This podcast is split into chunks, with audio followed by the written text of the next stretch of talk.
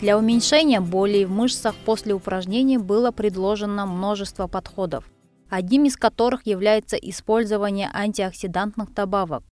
В новом Кокрейновском обзоре, опубликованном в декабре 2017 года, собраны доказательства из соответствующих исследований, ведущим автором которого является Майор Ранчордас из университета Шеффилда, Халама, Великобритании, Айгерим Азаматова, стажер, Кокрейн Россия из Западно-Казахстанского медицинского университета имени Марата Оспанова перевела текст подкаста на русский язык и расскажет нам о последних доказательствах из этого обзора. Хотя мы знаем, что физическая активность полезна для здоровья, она может вызывать так называемый окислительный стресс, который истощает антиоксидантную защиту организма и увеличивает скорость образования свободных радикалов.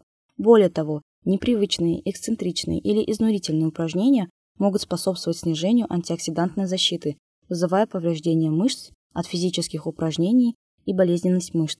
Было высказано предположение, что диетические антиоксиданты могут противодействовать окислительному стрессу и помочь спортсменам при возвращении к тренировке после травм и облегчить людям, имеющим сидячий образ жизни, и пожилым людям восстановление после непривычной физической активности. Поэтому было предложено принимать диетические антиоксиданты в форме добавок, таких как таблетки, капсулы, порошки или продукты, обогащенные антиоксидантами – в дозах в 10 раз превышающих рекомендуемое суточное количество в качестве способа предотвращения или уменьшения болезненности мышц после тренировки.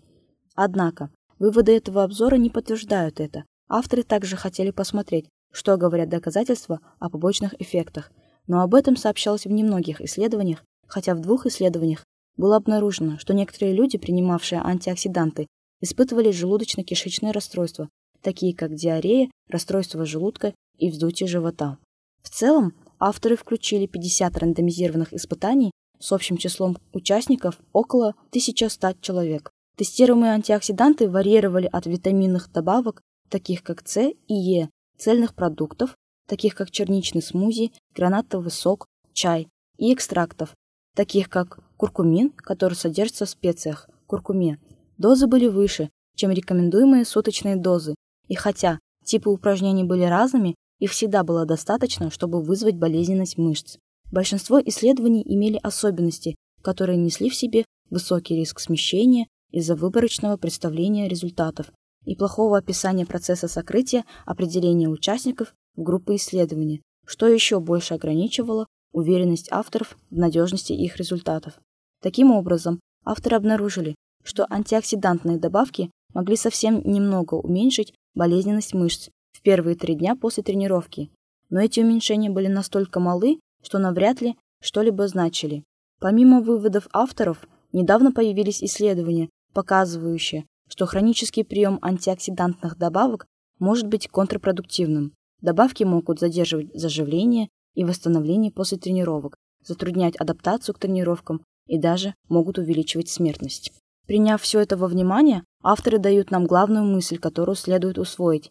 Держитесь подальше от антиоксидантных добавок и используйте свои деньги на другие цели. Старайтесь больше двигаться, регулярно занимайтесь физическими упражнениями и соблюдайте сбалансированную диету, включающую по меньшей мере 5 порций фруктов и овощей разного цвета в цвет радуги ежедневно.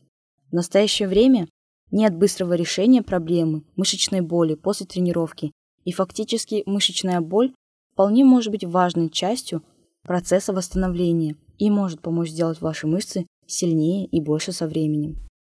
Если вы хотите более детально ознакомиться с доказательствами в обзоре Майора, вы можете найти обзор с помощью поиска «Антиоксиданты и мышечная боль» на сайте Кокрейновской библиотеки.